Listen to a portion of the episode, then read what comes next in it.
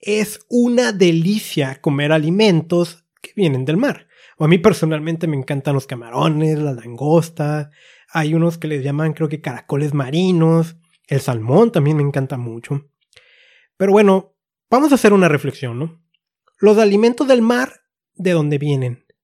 Pues del mar, de los océanos. Y si algo sabemos, quienes nos dedicamos al control de la contaminación, es que prácticamente todos los cuerpos de agua están contaminados. A ver, un alimento que viene del mar, de un cuerpo de agua contaminado, ¿no será que ese alimento está absorbiendo la contaminación? ¿Y no será también que cuando yo lo consumo, estoy consumiendo contaminación? ¿Qué ocurrirá si acaso eso, así como lo cuento, está pasando? Bueno, permíteme unos minutos, vamos a platicar de ese tema hoy en este episodio de contaminación y salud.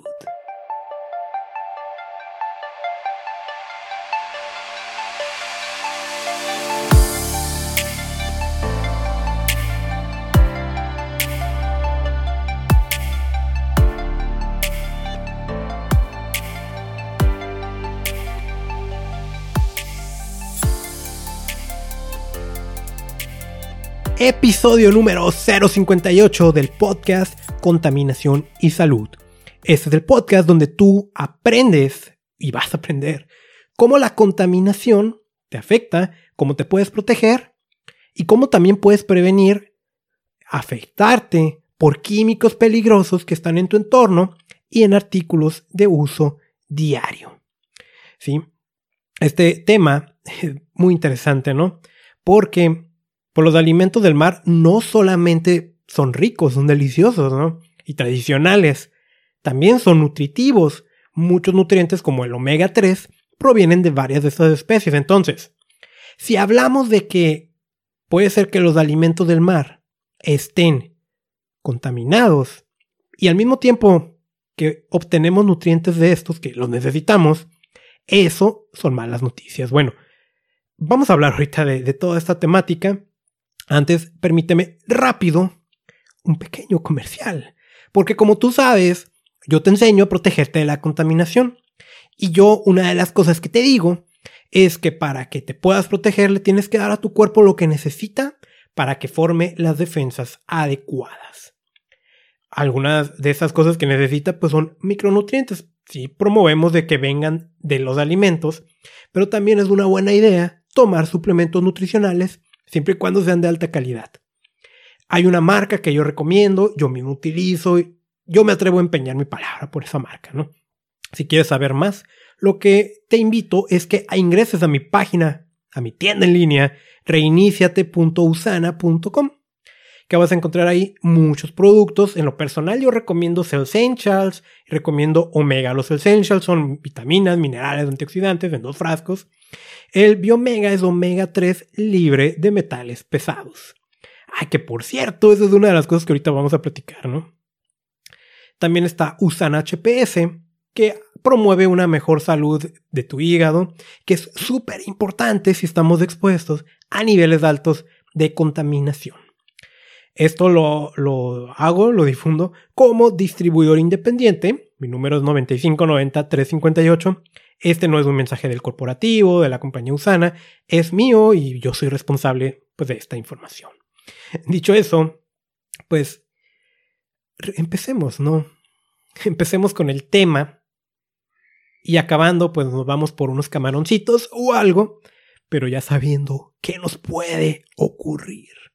Y quiero empezar contándote algo que pasó ya hace tiempo, bueno, concretamente en 1956. Imagínate que estamos en la década de los 50 en Japón. Japón, pues una isla rodeada de agua, obviamente, eh, tiene consumos relativamente elevados de animales que provienen del mar. Entonces imagínate que en cierta localidad, pues la gente de repente empieza a comportarse de manera errática. Empieza su cuerpo a moverse, a tambalearse, empiezan a perder la cordura y empiezan a fallecer. Y bueno, uno se puede asustar, ¿no? Y empezó el apocalipsis, ¿no? Se van a hacer zombies o algo. Bueno, no, lo que te cuento ocurrió, sí, ocurrió en una región en Japón llamada Minamata. Y lo que estaba pasando es que, pues parecía como que la gente, pues estaba perdiendo su, ah, su, cuerpo, ¿no? Su movimiento, su... Es como que se estaban volviendo locos, ¿no? O sea, y, no lo digo como una falta de respeto, está ocurriendo eso. Obviamente empieza una alerta, empiezan a investigar qué está pasando. Y lo que encontraron er, en estas personas es que tenían altos niveles de un metal llamado mercurio. El mercurio es un neurotóxico, afecta principalmente la parte nerviosa, afecta el cerebro, eh, tiene multitud de afectaciones, ¿no? Pero principalmente esa parte neurológica. Sí te puede volver loco, ¿no? Por ahí viene la frase de el sombrerero loco, de una época donde se usaban muchos sombreros y a, la hora pues, de hacerlos utilizaban un pegamento que tenía como base mercurio. Entonces sí viene de ahí el, el asunto, ¿no? Entonces ya encontraron, pues las personas tienen mucho mercurio. ¿Por qué tienen mucho mercurio? Y se pusieron a analizar y lo que encontraron es que, pues es que su, su fuente de alimentación, que son productos marinos, tienen altos niveles de mercurio. ¿Ok? Y eso llevó a otra pregunta. ¿Por qué estos alimentos tienen mercurio? Y encontraron la respuesta en que una fábrica, una industria de ahí de la zona, durante años estuvo arrojando aguas residuales con mercurio. Entonces, este es un ejemplo. Y quise abrir con ese ejemplo, ¿no? Al día de hoy, todavía los efectos están. Todavía hay afectaciones por el mercurio. Y el gobierno de Japón les paga a, las personas afectadas una especie de compensación. ¿Sí? No, no, quiero hablar a lo mejor de que la industria esta que estuvo arrojándolo al mar, pues a lo mejor era mala, ¿no? No necesariamente. No lo sé, ¿no? Era, era, de hecho, era una industria petroquímica. Pero esto viene a ejemplificar muy bien lo que ha ocurrido y sigue ocurriendo al día de hoy con los océanos. Muchos lo toman como un retrete gigantesco donde todo va a dar ahí. Se descargan aguas ahí. Cosa que ocurre, por ejemplo, aquí en Tijuana, donde yo vivo, que pueden decir lo que quieran, hay muchas descargas de aguas residuales al océano. De hecho, hasta hay una demanda internacional, y frontera con California, ¿no? Yo estoy en México, Estados Unidos está aquí arribita, y hay una demanda de Estados Unidos contra México por esa situación. Ok. Entonces, en todo el mundo, digo, todo va a dar al mar. Eso, eso es una frase que decimos los ambientalistas, ¿no? Y muchas fábricas, muchas industrias al día de hoy siguen arrojando sus cosas a los océanos, de manera accidental o no. También ocurre, ¿no? Que puede ser el arrastre que viene del suelo de contaminantes que se van allá. Vamos a poner un ejemplo, ¿no? Que estamos rociando pesticidas en un campo agrícola. Eso, pesticidas, en algún momento pueden llegar a los océanos. Eso es una realidad también. Y, y lo que se emana en forma de contaminación del aire, pues lo que sube baja y mucho va a dar a los océanos.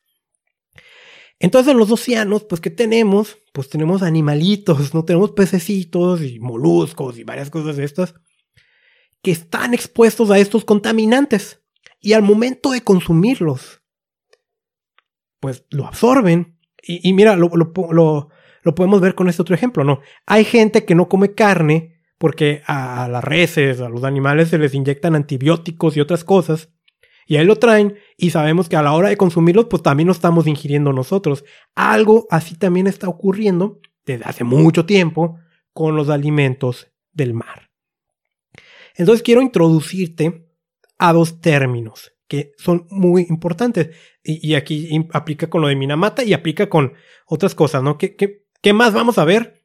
Vamos a ver algunos ejemplos de los contaminantes que podemos encontrar en los océanos. Algunos cuantos, ¿no? Es una cantidad brutal, ¿no? Y no podemos hablar de todo, ¿no? Pero algunos cuantos.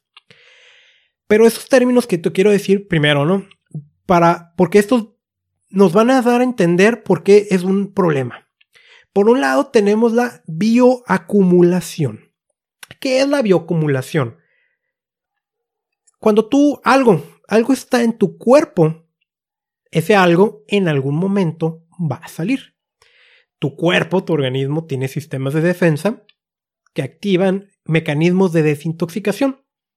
Algo, ¿no? el ejemplo que tú quieras, ¿no? Eso es lo más normal y eso ocurre en la naturaleza con las plantas, ocurre con los animalitos, ocurre con el mismo ecosistema. Lo ajeno, lo tóxico, pues se va. Es una limpieza. La bioacumulación lo que significa es que no está ocurriendo esa limpieza, sino que ahí se queda. Y lo que es peor, llega nueva. Por ejemplo, el mercurio, ¿no?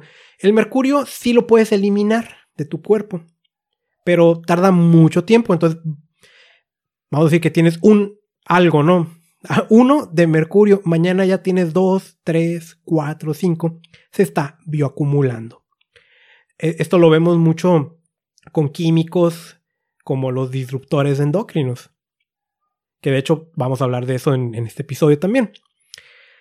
Eso es bioacumulación. Entonces, los compuestos que se bioacumulan en el medio ambiente los denominamos compuestos orgánicos persistentes.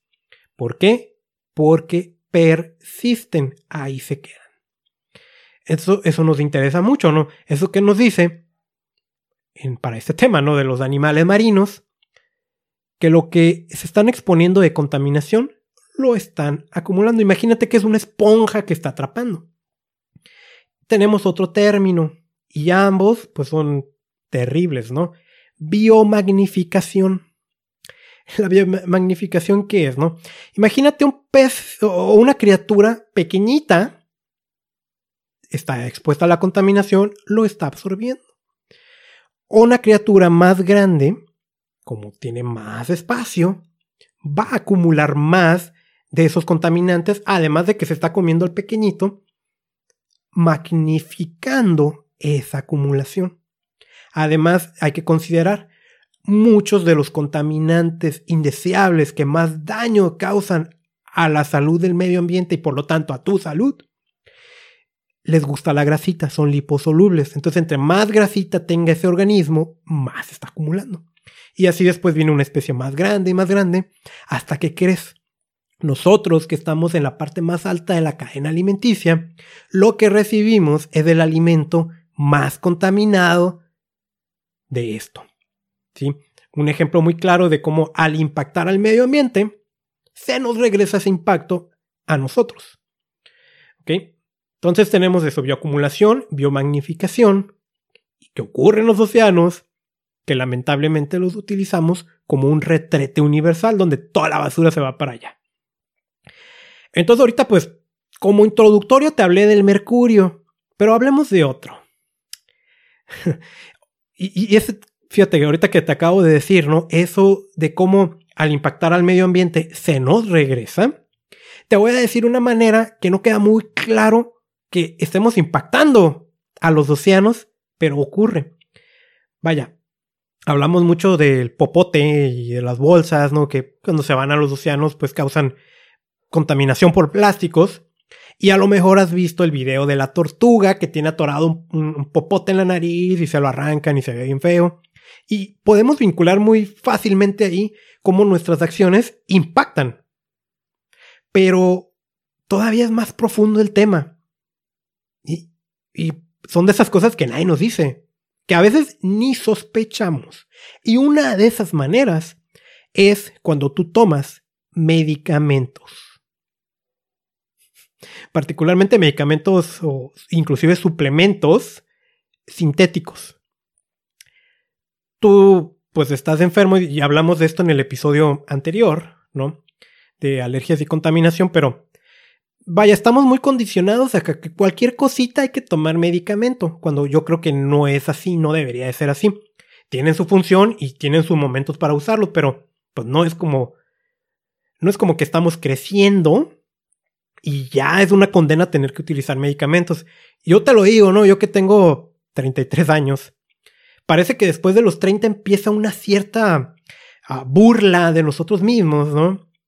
De decir que ahora ya tenemos que traer siempre con nosotros la cosa esa para cuando comas que no te dé acidez y para el dolor de espalda, de la cabeza, de la rodilla y ya, ya necesitas medicamentos. No es cierto. No dejes que te condicionen. No necesitas estar tomando medicamentos para el dolor de cabeza, gastritis, lo que quieras. Lo normal es no hacerlo. Y, te digo, tienen una función y hay que usarlos cuando son requeridos. Obviamente que tu médico te lo diga y siempre cuando sea un médico actualizado y profesional y que no se vaya por la fácil de tómate esto y ya. Y a lo que voy es que cuando tú tomas ese medicamento, que seguramente no te va a solucionar el problema, porque si te solucionara el problema lo tomarías solo una parte del tiempo y ya no lo volverías a tomar. Tú consumes el medicamento, pero no todo lo va a asimilar tu cuerpo. Hablábamos de esos mecanismos de desintoxicación, ¿no? Que es lo, contrario a cuando bioacumulas. Entonces, tu cuerpo va a eliminar muchos de estos medicamentos a través de la orina. Orinas y orinas con medicamentos, con antibióticos y otras cosas que tú te eches. ¿Y eso a dónde va? Si bien nos va, a una planta de tratamiento de aguas residuales o planta de aguas negras. Tu ciudad, quiero imaginar que tiene una o más. Y que funciona. Y ahí te hablo, Tijuana, ciudad de mis amores. Y estas plantas de tratamiento, como te lo he explicado también en, ocasiones pasadas, no están diseñadas para remover medicamentos, antibióticos, no, no, son contaminantes convencionales. Entonces, ya cuando tratan el agua, a otro lugar tienen que ir. Y como te lo señalaba, los océanos son como un gran inodoro para aventar toda la porquería. Entonces se avientan esas aguas supuestamente tratadas a los océanos. Entonces llega agua contaminada con medicamentos. Cuando los peces se están exponiendo a este tipo de cosas que no deberían de exponerse, estamos viendo efectos muy negativos en el ecosistema.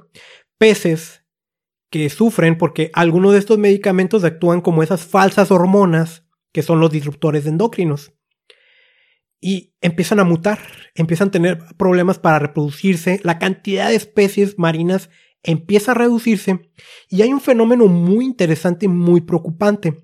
Le llaman feminización, que es cuando un ejemplar macho presenta características como si fuera femenino.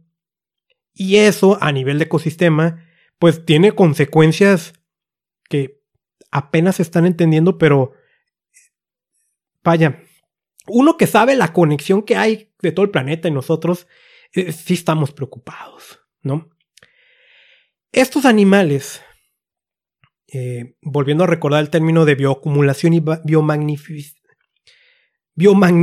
bioacumulación y biomagnificación, ay disculpa, ¿no? Parece un trabalenguas. Y empiezan a acumular este tipo de sustancias, pues luego llegamos nosotros y nos comemos eso yo te decía, ¿no? Hay gente que no consume carne, pues puede ser por respeto a los animales, por salud, pero también porque no quiere exponerse a los antibióticos que le inyectan. Mm, algunas estadísticas que he mostrado parece ser que inclusive ya hay más cultivo eh, como de granja, ¿no? De, de, de animales marinos que de reses. La gente come pescado. Entonces la gente que está huyendo de la carne para no comer antibióticos, lo está comiendo de los alimentos que vienen del mar, antibióticos y otras cosas. Los disruptores endocrinos de verdad son terribles para nosotros. Y quiero...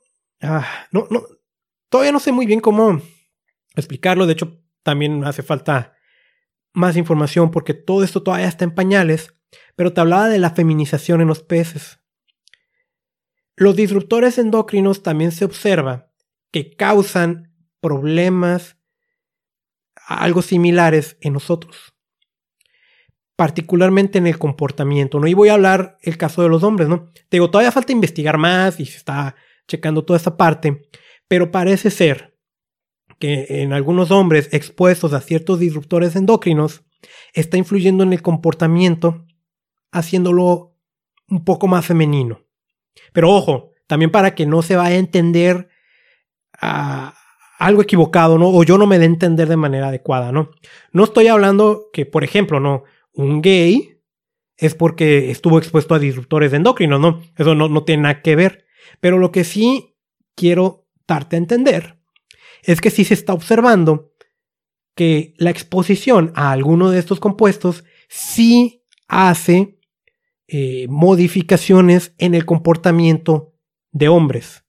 ¿sí? En mujeres también ocasiona terribles cosas. Las mujeres están muy ah, susceptibles al desarrollo de ciertos cánceres, por ejemplo el de mama. Entonces, los disruptores endocrinos que estamos arrojando en forma de medicamentos regresan biomagnificados a nosotros. Llámale karma, llámale como le quieras llamar, pero el daño al medio ambiente lo recibimos nosotros. Y ese, la mayoría de la gente ni se imagina. Entonces quiero que te quedes con esto. En la medida en la que tú más medicamentos estás tomando, más estás contaminando los océanos. Entonces llevamos el, mercurio, pues es un metal pesado y ahí podemos meter a otros, plomo, cromo, níquel, hay muchos otros, ¿no? Al final de cuentas, ahorita lo importante no es el nombre, sino que entiendas cómo ocurre esto, ¿no? Entonces tenemos mercurio y tenemos los medicamentos y los antibióticos. Hablemos del microplástico. Microplásticos, pues es el tema de moda, ¿no? Y es, es interesante y quisiera hacer esta reflexión, ¿no? Hay microplásticos en los océanos y ahorita vamos a detallar, ¿no? De lo que se ha encontrado, ¿no? Lo que dicen los estudios. Pero hay microplásticos en los océanos y se sabe que ciertas especies, si no es que todas, ¿no? Lo consumen. Y de hecho nosotros terminamos consumiendo esos microplásticos al comernos esas especies. Y se ha hecho, en la última década, un esfuerzo increíble para cambiar las legislaciones a nivel internacional para prohibir los plásticos de un solo uso. Yo soy de la idea, ¿no? De que no es que el plástico necesariamente sea malo, lo malo es como le damos el uso. Cuando es un material que debe de durar para siempre, no debería de ser desechable. Hace unos días, hablando pues que seguimos en la pandemia de COVID, yo entré a una de estas tiendas que encontramos en cada esquina, ¿no? No me acuerdo qué iba a comprar. Pero ahorita entrar a estas tiendas es como un laberinto, porque pues de un lado sales, del otro entras para que te pongas el gel antibacterial y pises un tapete que cuyo uso los especialistas ponen en duda de que si es útil o no, pero bueno, son las medidas sanitarias actuales. Entonces te llevan y ya es como un laberinto y entras a un pasillo, ¿no? Y entonces hay unas de estas tiendas son muy chiquitas, otras son más grandes. Y yo entré a una que era chiquita. Y al pasillo al que me llevó, ya de ella me distribuía donde yo quería ir, es donde estaban los cafés. Y en los cafés, pues hay panes. Y en una vitrina. Y eso, pues normalmente tú llegas, abres la vitrina y agarras el pan y con una servilleta. ¿Qué es lo que ocurrió? Que lo, lo que yo vi, no, yo volteé a ver. Cada uno de esos panes de manera individual estaba envuelto en un plástico. Y ese plástico eh, pues se usa ahorita pues por la protección, ¿no? Por esa parte sanitaria del virus. Pero estamos regresando entonces a los desechables. Y lo que es peor, estamos vinculando el uso de desechables como una medida sanitaria cuando no lo es. Porque te expones a otros químicos y aparte generamos contaminación. Y quería hacer esta reflexión porque pues entender, ¿no? Que, si hay contaminación de plásticos en los océanos, muchos nosotros somos culpables. Bueno, somos 100% culpables, ¿no? Queda claro, ¿no? Pero me refiero a lo individual. Entonces, hay un artículo, una publicación de Greenpeace en España en el 2016 que se llama Plásticos en el pescado y el marisco. Y nos abre hablando de varios datos, ¿no? Aquí resumí unos cuantos. Por ejemplo, un estudio portugués que tomó muestras de 263 eh, pescados, encontró casi en el 20% de estos microplásticos, que Greenpeace lo define el microplástico como aquel que mide menos de 5 milímetros. Y el que mide menos de una micra es nanoplástico. 36.5% de las muestras tomadas en un estudio en el Canal de la Mancha encontraron microplásticos en las especies. El 16.2% de atún rojo y blanco tenía plásticos, ¿no? Y yo creo que el atún ha de ser el, el más común que se consume. En Estados Unidos eh, se hizo un estudio donde el 25% del pescado tenía algún tipo de residuos antrópicos. Entonces, el detalle es eh, que también en el plástico todavía hay muchas incógnitas de qué es lo que ocurre. Pero vamos a, dividirlo en dos cosas, ¿no? Primero, liberan sustancias. recordando, ¿no? Los disruptores endocrinos que están en los plásticos. Por ejemplo, el bisfenol, el BPA, que viene en los plásticos transparentes. Por eso es importante que cuando tú compres de esos que diga que está libre de estos plásticos. Lo trae y que lo esté consumiendo una especie, pues lo que nos puede decir es que puede que se esté liberando ese tipo de químicos, entre otras cosas. Esa es una preocupación. Otra preocupación es lo contrario, no es que lo libere, que atraiga. A ver, si en los océanos los hemos usado como retretes donde de todo se ha tirado, algunos plásticos son esponjas que atraen lo que está ahí en, en ese cuerpo de agua y luego viene el pececito y se come eso absorbiendo este tipo de contaminantes. Y pues luego llega nuestro plato donde estamos consumiendo cosas muy extrañas. ¿Qué tipo de cosas? Bueno, el bisfenol es un ejemplo, que es el BPA, que es un disruptor endocrino, que es tóxico para el feto y el desarrollo del bebé. Los phtalatos. Estos son tóxicos para la reproducción y dañan el hígado. Nonilfenol, que este es muy interesante, es súper tóxico para la vida acuática y este es uno de los que causa ese efecto de feminización en, los ejemplares. Es tóxico para la reproducción. PBDE. Este PBDE es un retardante de flamas como los que tienes en tus propios muebles. Ese afecta a la función tiroidea, eh, es tóxico neurológico, afecta la conducta, reduce tu sistema inmune y afecta tu hígado. El hígado casi siempre es el que las lleva de perder, ¿no? El PCB, que son los bifenilos policlorados, que esos se utilizaban mucho en los transformadores eléctricos y casi ya todo el mundo hay legislación ya para terminar de eliminarlos, ¿no? Ya, ahorita lo que se produce ya no debería de traer pero pues se acumularon en el medio ambiente y todavía hay muchos, ¿no? Estos bifenilos policlorados son tóxicos para el sistema nervioso, para el hígado y causan cáncer. Hay hidrocarburos aromáticos policíclicos que son cancerígenos, mutagénicos y tóxicos para la reproducción. Y fíjate, el DDT, ¿no? que está súper prohibidísimo, salvo unas cuantas excepciones, ¿no? El DDT que tenemos décadas sabiendo lo terrible y tóxico que es y que se usó de manera desmedida esas décadas atrás, pues ahí están flotando en el océano y muchos de estos microplásticos lo absorben y se lo come el pez. Y te comes el pez y comes DDT. Entonces, pues llegado al final, ¿no? ¿Cuál es la invitación? ¿Qué es lo que tienes que hacer? Vuelvo a recalcar, ¿no? De los alimentos marinos obtenemos muchos nutrientes. Entonces, mala noticia, ¿no? Porque a lo mejor no vamos a dejar de consumirlos. Igual sí, igual si tienes una vida vegana, vegetariana, sí, ¿no? Pero la clave está en la bioacumulación y biomagnificación. Si el ejemplar más grande, más grasosito, es el que va a, a tener más contaminantes, vámonos por ejemplares más pequeñitos. Y aquí tengo una lista. Entre lo que tienes que evitar está el atún. Y mm, yo creo que no está de más decir, ¿no? Que como se ha encontrado, mucho del atún enlatado es soya con atún, ¿no? Entonces, más terrible, ¿no?